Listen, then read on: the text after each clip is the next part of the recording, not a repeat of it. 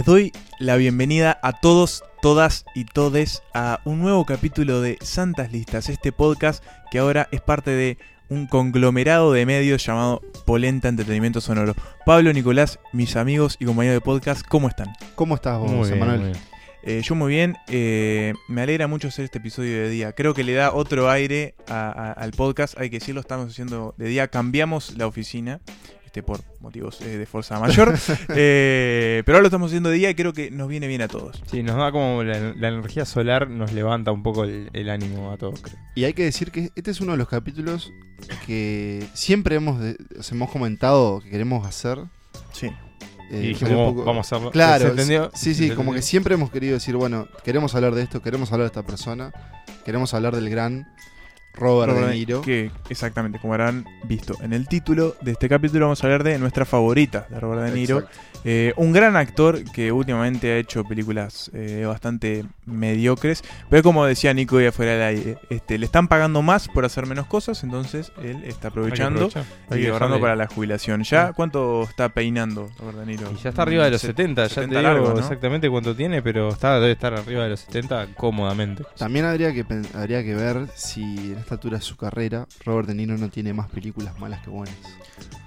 Es- Eh, es sería difícil, duro. Es un balance difícil. Sería duro eh, darse cuenta de que es así porque eso lo, que lo, lo convertiría en un mal actor. buen actor que ha elegido más mal que bien Sí. o en un mal actor. De todas formas, creo que sus películas, sus mejores películas Son, son, su legado, ¿verdad? son obras maestras, claro. O son sea, una buena buenas. película de Niro es. es- Le gana 10 malas. Claro, exacto. Este, pero sí, justo preguntabas, tiene 74 años y está a cuestión de días de cumplir los 75. Eh, El claramente. 17 de Y agosto está en un está gran momento, 75. digamos, este, criticando al presidente de Estados Unidos. Sí, sí. Siempre está con su festival en, En en Tribeca. Tribeca. Y bueno, está por estrenar eh, una película por la que estamos muy emocionados todos, Sí. porque es el reencuentro de los grandes titanes del cine mafioso, ¿no? Exacto. Scorsese, De Niro, Al Pacino y toda la prole. Y Joe Pesci, Y Joe Pesci. también. Ahí va. Eh, sí, vos hablas de Irishman, De el Irishman. año que de la viene. producción de Netflix sí, en ¿no? 2019.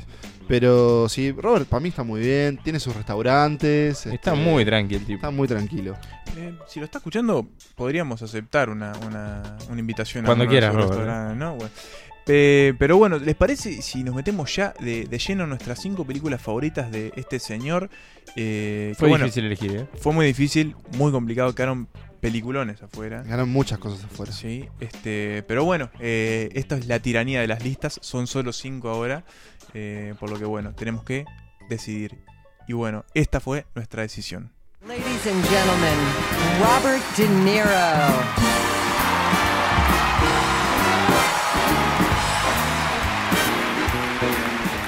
I'm going to say one thing fuck Trump.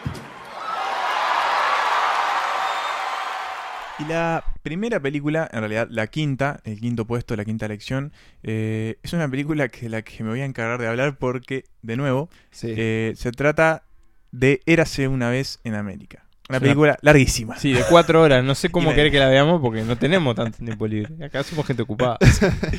Que no- ya estuvo presente en este eh, programa. Sí, la recitamos cuando hicimos el especial de Nueva York. Sí, la Sí, ¿puede trilogía de? Nueva Sí, York. la trilogía de en Nueva York, la la- que elegimos tres películas que para nosotros representaban Exactamente. eh, la ciudad. La de Nueva ciudad York. en el formato durmiente, sensaciones. Que, Exacto. ¿Quién sabe? ¿Se acuerdan ¿Volverá? de sensaciones? no volverá. Sí, sí, Pero sí. bueno, eh, yo la había traído justamente a Érase una vez en América.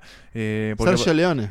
Sergio Leone, sí. Sergio, de Sergio. Ser, Sergio. Sergio Leone, este director italiano, eh, conocido por sus spaghetti western, para que no sepa, son los western que se hacían en Italia. Eh, para mí es una de las mejores películas que he visto en mi vida. Eh, Érase una vez en América. Es una película de mafiosos, algo que no estoy muy acostumbrado de Niro. Y me parece fenomenal, no solamente por, por la estructura que tiene, que es la historia de una banda de mafiosos desde que son niños, De amigos. de amigos, Ujú. amigos exactamente, de que son niños, este, un problema en su mediana edad y después en su vejez, sino porque está contada a través de una fantástica música de Ennio Morricone que si la escuchás no te lo olvidas nunca más en la vida. Está catalogada según Wikipedia, me acabo de fijar, como la mejor banda sonora de la historia del cine. No lo sabía. Fuerte. Pero es- Igual eso lo puede haber puesto el propio Sí, Morricone. vos. eh, edit- Y no creo porque Por tiene como dije- 90 años, no lo veo. Por eso tiene Wikipedia, pero- nietos. según Wikipedia, para que cada uno saque sus conclusiones. Pero Eras una vez en América eh, me parece una película increíble porque no solo trata de los mafiosos y ese, sus criminalidades, sino de cómo se construye una amistad a través de los años. Pablo. Ahora, yo te pregunto, Sí. Emanuel, ¿por qué Érase una vez en América es una de tus películas favoritas de De Niro? Porque sé que esto es un, es un gran elenco, pero ¿por qué Robert De Niro? Habiendo tanto para elegir, ¿por qué elegiste esta? Básicamente, él es el protagonista de la película. Es a través de él es donde pasan todas las. eh, los, los- el argumento de la película atraviesa a, a su personaje y cómo se relaciona con los demás. Y tiene eh, escenas muy, muy, muy conmovedoras para mí. Eh, por ejemplo, él avejentado eh, en una recreación de, de lo que sería la vejez de Niro. Esta película es de 1984. Por los cálculos, él tenía 40. Yo soy muy malo en matemática, pero 40 por ahí. Sí, más o menos. Y lo reconstruye de una manera que vos estás viendo el De Niro de hoy ¿Y es parecido? y es idéntico a ¿En lo que serio? es hoy. grande. Y es y, La y bueno, del cine. es, es, es un personaje muy, muy conmovedor y, y- y que te remueve más allá de las cosas que hace. Es bastante eh, no quiero decir una mala palabra, pero este bastante No la digas. no, es que no, no, es, él se lo viene a la mente. Es, es muy es como tiránico en sus decisiones. Bien. Eh, Creo que ya sé qué palabra Sí. pensaba. eh, sí, hijo de su madre. Ahora, Eh, sí, y- me, me- me pregunto también si, y creo que lo vamos a anotar en la lista también, cuando De Niro actúa en Nueva York, hay algo que florece. en él, potencia, ¿no? sí. Es que acá en Nueva York creo que es el gran catalizador de su personaje también. Es como que hay una especie de simbiosis entre el personaje de él, que es Noodles, es nudillos en español, eh, y la ciudad de Nueva York. No, que- perdón, pero ¿Noodles no es fideos? Knuckles, es nu- nudillos. Noodles son los fideitos Bueno, él, de la es, sopa. él es Noodles, así que capaz entonces fideos Bien, bien, nudillos. Eh, Yo también había entendido que eran nudillos, pero bueno. Pero eso, Entonces estaba mal el subtítulo que vi la película. florece cuando él está en Nueva York, Claro, ¿no? Porque sí, yo creo que si, si pensamos en un actor realmente, o sea, en figuras del cine neoyorquinas, tenés él está ahí. Woody Allen, Robert De Niro, o sea, es el tipo, tipo de Brooklyn. Es de ahí. Claro, ya cuando, cuando salió en, en- en Calles Peligrosas, Sí. ¿no? que fue como sus primeros grandes Sí. papeles, hizo otras cosas también eh, antes, creo. No sé si es su primer gran Pero es papel. como su primer Ahora lo. Street podemos fue como verificar. su, su de- Por eso. salto a la fama. Y, y- y ese como despertar con Scorsese, pero se nota que cuando... no es Creo que no es lo mismo el De Niro actuando en Los Ángeles que No. De No, Niro no. En, en Nueva York. Se nota que quiere, En su que casa. quiere la ciudad de Eva. Hay una escena particular que a mí me encanta, que es el eh, de viejo, que llegando a, a Ellis Island eh, y mirando a, la- a la estatua de la libertad mientras suena una, una instrumental de Yesterday, te parte el corazón. Es, es tremendo, es tremendo. La verdad es tremendo. Si tienen tiempo, si algún día tienen cuatro horas y media disponible, por favor véanla, porque aparte de tener escenas icónicas de la historia del cine, como ese pasaje por abajo del puente de Brooklyn, eh, donde nos subimos Que a sacar la recreamos, foto, recreamos. que lo recreamos, eh, nada, es, yo creo que es una de las fundamentales del cine. Bien, prometo... Yo doy mi palabra que la voy a En algún momento me voy a hacer esas cuatro horitas para, para Let's just think about it, Noodles. They're gonna ask us to come in with them. There's a lot in it for us. Today they ask us to get rid of Joe. Tomorrow they ask me to get rid of you. Is that okay with you? Because it's not okay with me. Bueno, y seguimos con nuestro recorrido por la filmografía, nuestra filmografía eh, favorita, nuestras películas favoritas de Robert De Niro. Y vamos al cuarto puesto donde eh, hay una película larga de nuevo. Sí.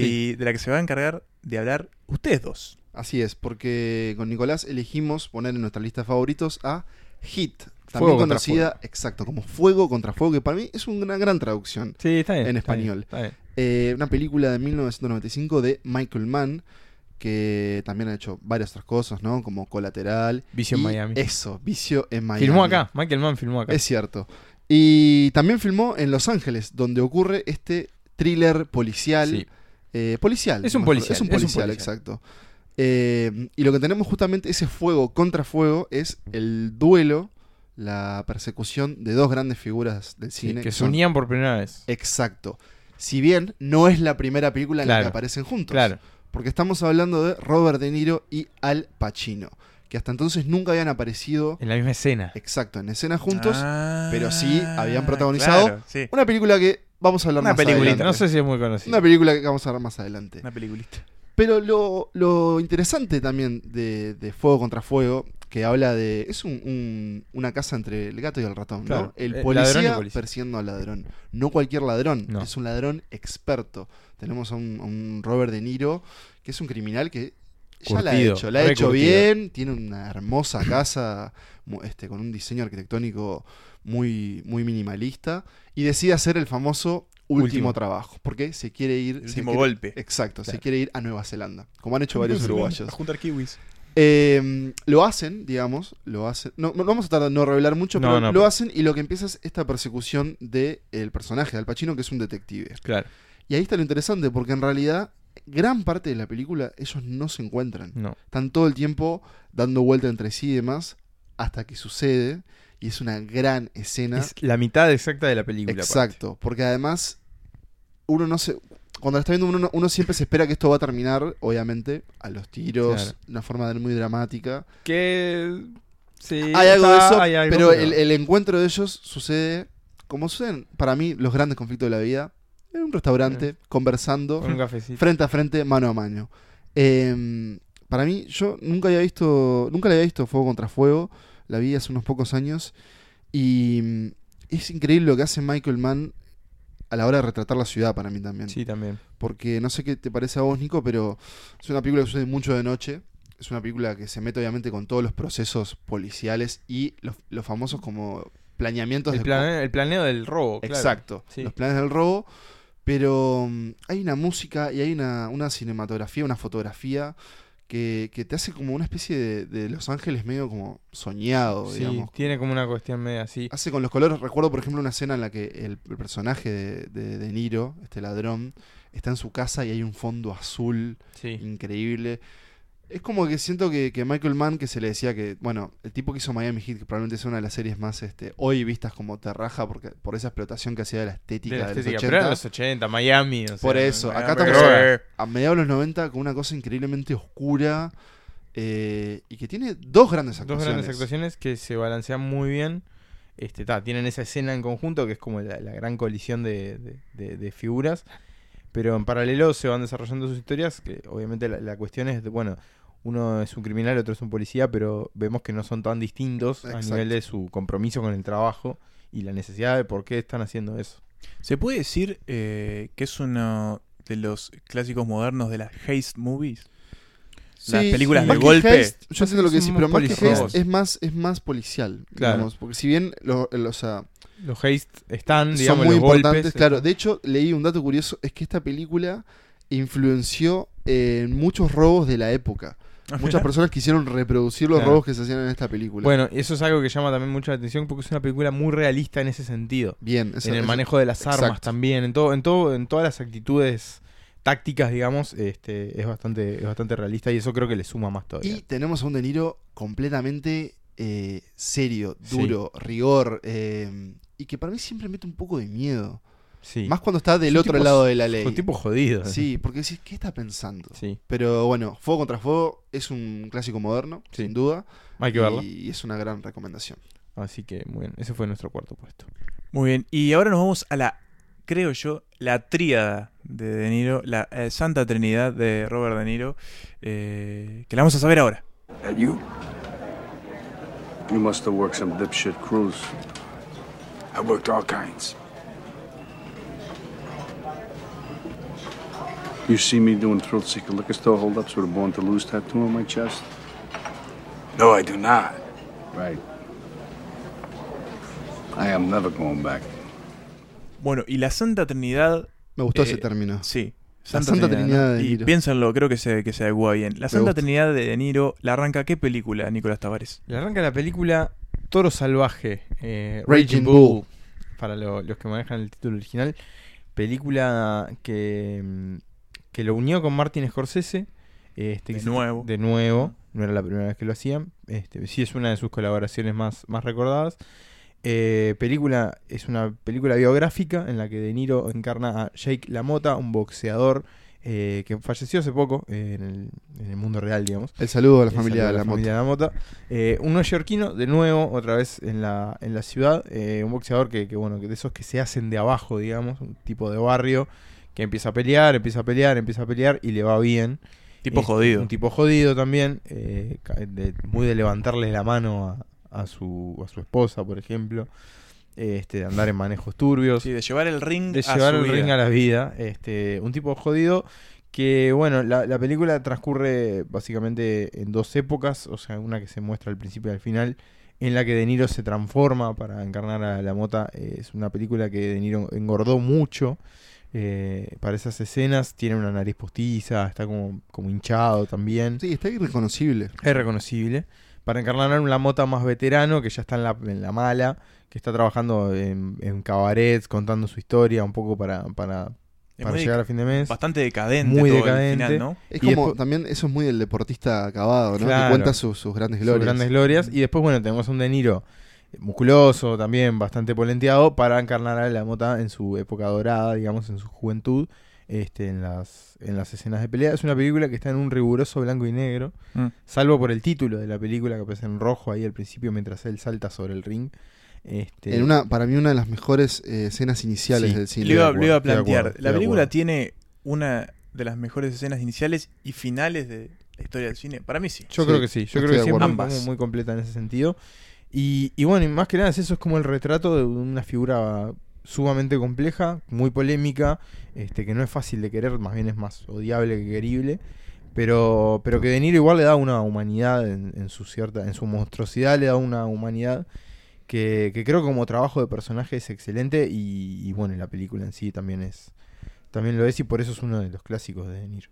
Y además, probablemente sea una de las mejores películas de boxeo. Sí, también. Porque lo que hace, lo que hace Scorsese eh, para meterse como dentro del ring, que de hecho está muy bueno porque construyeron como rings con, con unas perspectivas falsas. Claro. Entonces en realidad vos sentís a veces que se te viene el contrincante, ¿no? Que viene derecho a la cámara. Me, me recuerdo una escena como que él Que está se, acabado. claro, como sí. se entrega a que básicamente lo muelan a golpes Mm.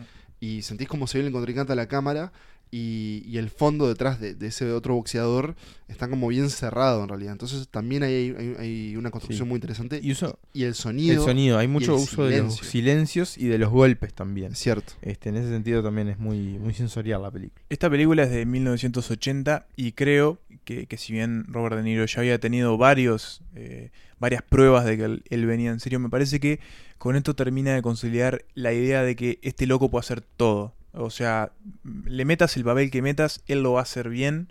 eh, a pesar de que la película pueda ser más mala como las últimas que ha hecho, pero si le das un buen papel bien escrito, el loco va a descollar y ser una, una de las mejores interpretaciones Sí. de, de- de- de lo que es, Bueno. de ese momento y posiblemente del resto de la historia del Es que además De Niro es un gran actor dramático. Claro. Y no uno que, que, por ejemplo, sea cuando digo dramático digo que, que no sea un tipo como de emociones exacerbadas. Creo que rara vez recuerdo verlo llorar, por ejemplo. Sí. Ese Pero tipo duro. Eso, realidad. pero que igual es capaz de transmitirte un sufrimiento y un rango Mm. de emociones humanas eh, sufridas, de nuevo, eh, simplemente con su mirada, con su reflexión. Y, y para mí siempre también tiene como un gran trabajo en el cuerpo, en cómo se para, en cómo se mira. Ustedes no me están viendo, pero tiene una cosa como que siempre está... Como actitud. Sí. Claro, Sí, eso. actitud. eso, también- eso haber sido para mí, por su, su infancia tiene que haber sido, o sea, por cómo se crió. Sí, también tiene algo que, que puede como transmitir mucha apatía, ¿no? También. Este, más allá de que uno lo ve tal, vez en intervenciones, de, en entrevistas, o eso, parece como un loco bastante afable y eso, y expresivo, también tiene como esa cualidad de ponerse, de que no, no lograr transmitir o, o Sí. traducir lo que lo que está pasando atrás de, de- de la máscara que se puede A mí me daría rostro. muchísimo miedo entrevistarlo. Me, me O sea, intimidaría completamente. Necesitaría, un- Sí, sí, sí. necesitaría, tipo, obviamente planear la entrevista durante meses, pero además hacer como un, como un entrenamiento psicológico. Sí, para dale como podés, dale como podés. Claro. Sí. Este, bueno, nada, no, hay que decirlo nada más que esta es la película que le dio el Oscar a De Niro como Eh, mejor actor. Exacto. Así que bien, así comenzamos la, la Santísima Trinidad y pasemos al segundo puesto. Doing? I just said don't overcook it. You're overcooking it. Bring it over. Want your steak? Bring it over. Bring it over. It's like a piece of charcoal. Bring it over here. You want your steak? Yeah, right now. Good. Here's your steak. Bueno, y fuera de, de- de audio, había arrancado a tararear una canción que tiene que ver con, la, con el puesto número 2. Que no te voy a pedir que la tararees, Pablo, pero sí te voy a pedir que digas qué estaba tarareando y por qué lo estaba haciendo. Estabas eh, tarareando una de las grandes composiciones del cine y es la, mu- la banda sonora, la música de El Padrino. Padrino. Porque la película que queda en nuestro segundo puesto de nuestras obras favoritas de Robert De Niro es El Padrino Parte 2, en donde De Niro ingresa a la obra de Francis Ford Coppola y Mario Puzo eh, de una De forma gran manera. Sí, de gran manera y de, para mí, superando un reto increíble que es eh, ponerse en la piel de Vito Corleone, ese papel que Marlon Brando había dejado. No recuerdo tanto qué, qué tan impactante fue cuando se estrenó, pero que hoy en día, sin duda, uno de los grandes papeles del cine estadounidense. Y a él le toca hacerlo de joven, porque lo interesante para quien no haya visto El Padrino, y le rogamos que si no lo ha visto, ponga pausa ahora, la va a ver, la 2, la parte 2, parte 1, vuelve y escucha, porque lo que sucede justamente es que la película se plantea en dos tiempos, en el presente, con Michael Corleone, ya con Vito muerto, y conocemos casi toda la vida de Claro. Vito, desde que era un niño, se llamaba Vito Andoli- Andolini. Andolini. Vito Andolini. De la ciudad de Corleone. Exacto, hasta que llega a través de Ellis Island, que ya lo nombramos, Sí. a Nueva York y su nombre es cambiado como Vito Corleone. Otra vez Nueva York. Exacto, y se convierte poco a poco en ese Capo. en ese capo, capo de la mafia y también un empresario, ¿no? Con- Claro, de con- aceite de oliva. Claro, importador de aceite de oliva. Eh, este para mí es también es uno de los como primeros grandes papeles de De Niro. Sí, esa- eh, fue. Me parece que fue como el gran primer papel, porque si bien había hecho Mean Street, este fue como su, su gran salto a, a- a, bueno, a lo que el cine estaba cocinando en ese momento, que era esa, esa década de los 70 que, que cambió Sí, Hollywood. el ¿no? nuevo Hollywood. Ujú. Y es, y es, es para mí tiene algo aparte se plantea como, como un tiempo en cuando cuando vemos a Vito joven casi como en un tono un poco de sepia y demás Mm. vemos también una, una, una Little Italy en Nueva York que empieza a florecer lleno de inmigrantes lleno de gente y obviamente empiezan también a florecer el crimen El crimen. y él se va como a él lo que quiere es un hombre de familia Se va Quiere salir- transformando. quiere, Quiere que esté salir todo bien, adelante claro. claro y ayudar a sus amigos y no va a ser un tipo que recurra a la violencia sino que A la digamos, inteligencia. no, claro, no a primera, no, Claro. no como primera opción, sino a la inteligencia. La violencia como herramienta, no como, no como medio. Para sí. mí, para mí es magnífico eso, cómo, cómo, cómo se va transformando su personaje de acuerdo a las circunstancias y a cómo lo van acorralando esas circunstancias. Tipo, él quiere salir adelante de una forma decente. O Es sea, un almacenero quiere laburar. al claro, principio. claro. Trabaja para el padre un amigo. Y para mí una escena, perdón que te interrumpa, pero hay una escena increíble que es cuando el padre del amigo, que le está pagando tributos a este otro capo mafia, le dice, vos no me da la plata, no te puedo pagar, te tengo que echar. Y él en vez de enojarse le dice, te Tranquilo. entiendo, gracias por todo. Sí, sí, Y se va. Claro, y eso es- para mí define a Vito Corleone. Es un loco que, que quiere hacer las cosas decentemente, pero nada, el universo le dice, mirá, no, Tenés que hacer decentemente esto". te vas a morir de hambre, o sea, tenés que empezar a... a, a- a- a- Avivarte. Así, avivarte. pero también hay un hambre de poder, ¿verdad? Sí. Bueno, sí. Eh, claro. Y creo que mientras más, más este, acceso a, a diferentes eh, etapas o, o- o situaciones de poder él adquiere, mayor se va agrandando esa figura y mayor, eh, Gustito más próximo Sí, eh, se empieza a acercar el Vito de Marlon Brando ya totalmente. Y además recordamos que es un tipo que eh, viene escapando de Italia. Claro, ¿Por porque mataron a toda su familia. Exacto. Eh, ¿qué- ¿Cómo comparan ustedes las actuaciones de Brando y, y Pacino? ¿Ven a Brando en Pacino, en, perdón, en De Eh, Niro? Mm, Para mí hay unos pequeños gestos. Hay unos ah, pequeños Más como gestos, al final también. Sí, más sobre el final. Igualmente son cosas algo muy diferente. distintas. Son cosas muy- distintas sí. porque Brando ya es un tipo con poder, ya es un. Es, un, es casi que, que un. que un- eh, no, no sé cómo expresarlo, pero es un tipo con mucho poder, con mucha llegada, que impone, se Claro, impone con mucho poder. respeto, Sí. este, que todo el mundo le tiene miedo y todo el mundo quiere estar en, en su lado bueno porque sabe que si no se le puede complicar. Y, y De Niro lo que hace es un personaje, es un tipo que va madurando y va creciendo también. Mm. Este, lo ves ahí todo flaquito, todo como medio desgarbado, así, gran por la bigote. vida, Sí. gran bigote. Este, y es algo completamente opuesto. A medida igual después va- se va transformando, pero son como cosas muy distintas, aunque sea el mismo personaje. Y está muy buena la contraposición que, se, que hay en- entre lo que sucede en el presente con Michael, que aparte están en edades similares. Michael Claro. un poquito más viejo, pero, pero la figura del padre y el hijo. Creo que podríamos hablar horas del padrino. Sí, Eh, De hecho, los, eh, los colegas de Balance Negativo hicieron hace poco un episodio Es sobre Un eso. saludo para ellos. Les mandamos un saludo. Pero sin duda es, es un papel increíble y, y felicitamos a, A todo el equipo. a todo el, Todo el equipo, equipo no, de pero específicamente a Coppola en, en- en apostar por, por este señor, por Bobby, y decirle te quiero para Te este quiero que papel. hagas esto. Sí, la verdad que sí. Sí que se la jugó, ¿no? Este, bueno, y así con Vito, de joven, nos vamos a ver eh, cuál es el... ¿Cuál es eh, el, el- el- Nuestra favorita. el- nuestra eh. favorita y, y el encabezamiento de esta Santa Trinidad? Fanucci. E... Un cambio, un cambio. E você ci ha dato il travaglio con me. E você è stato sempre buono con me da quando ero picciriccio. E mi era Valencia ed ero come un pazzo. E io la ringrazio. E come scordo. Y el primer puesto, como no podía ser de otra manera, es Taxi Driver. El chofer del taxi. Ah, no, no, El- no, no. nunca. Un Si taxi loco. Si, Cho- se- si será Cho, una gran cho, obra, chofer para el taxi. si será una gran obra que No se se mantiene igual. Taxi Driver. Taxi Driver, esta película del 76 también de Scorsese, el gran, eh, la mejor película, una de las mejores películas de historia, punto. Sí, Hay y- que verla, si no la vieron tienen que ir a verla, si ya la vieron tienen que ir a verla de nuevo, si ya la vieron de nuevo tienen que ir a verla otra vez, porque Ya la vieron, vean los videos, ensayos Eh, de la sí, película. sí, sí. Porque nada, es magnífica. Eh, hemos hablado un montón de Taxi Driver, ya creo que en varios capítulos lo hemos hecho. Eh, lo mencionamos Scorsese exacto, seguro. El exacto, cuando, repasamos la, la obra de Scorsese, muy atada a- Sí. al trabajo de De Niro. Otra vez Nueva York, Otra pero Nueva otro York. Nueva York. El Nueva York jodido. El Nueva York jodido, el Nueva York que vi, vimos en una sí.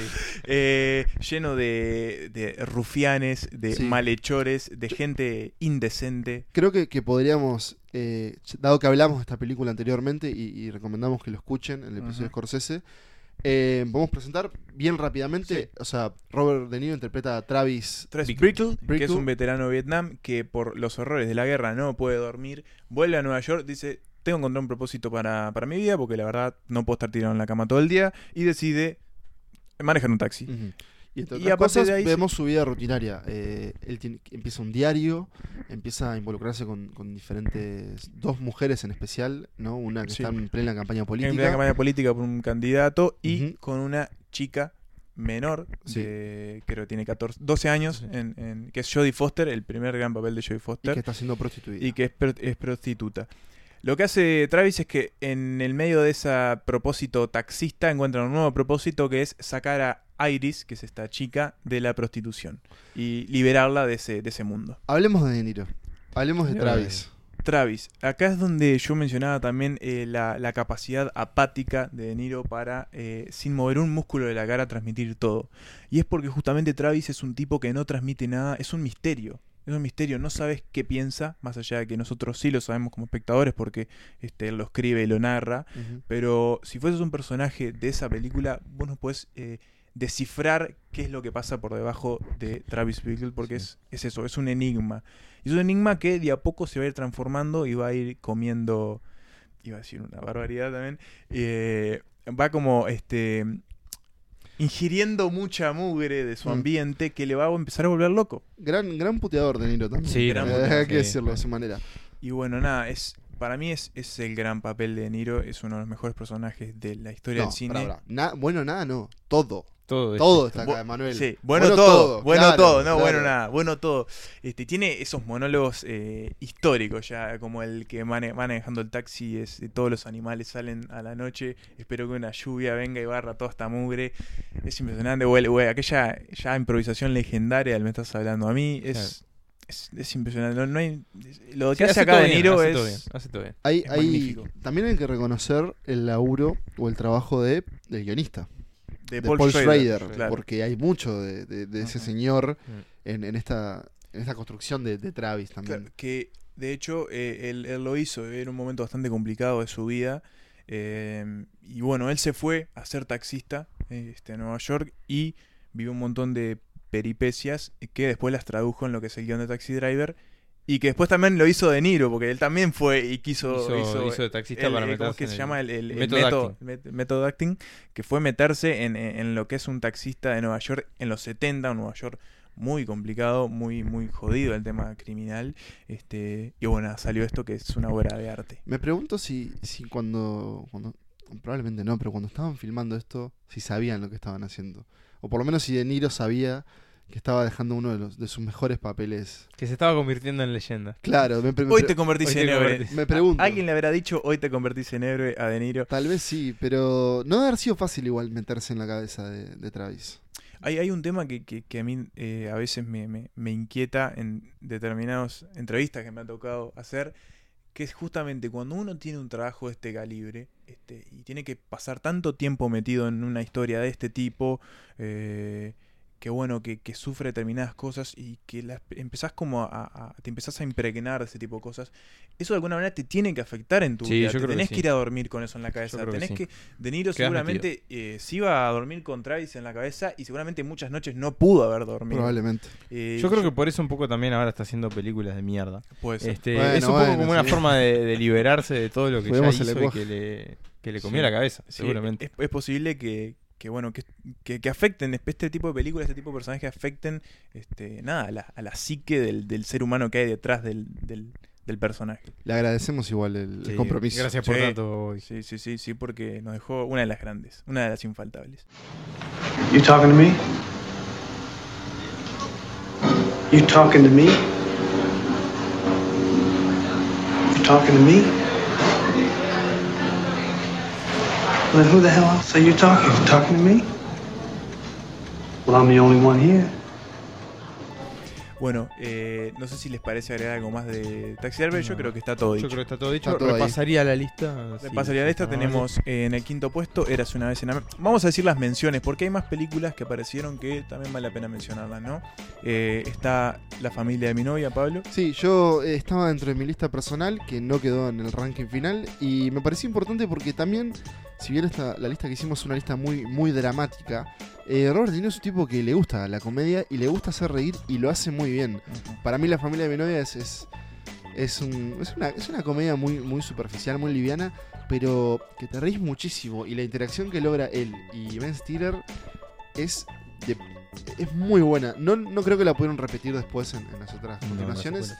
Pero cuando De Niro quiere hacer comedia y encuentra como un par, como por ejemplo pasa con Billy Crystal en Ana- Analízame y Analízate, eh, a mí me da muchísima gracia. Y creo que también juega con, con esa rudeza y la revierte para justamente eh, generar ese, ese efecto de comedia.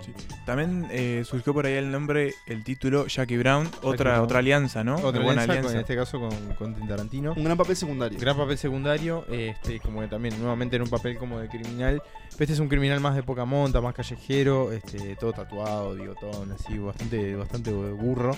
Este, y que también logra momentos muy graciosos, como de comedia negra, digamos. También se impone, impone como ese miedo.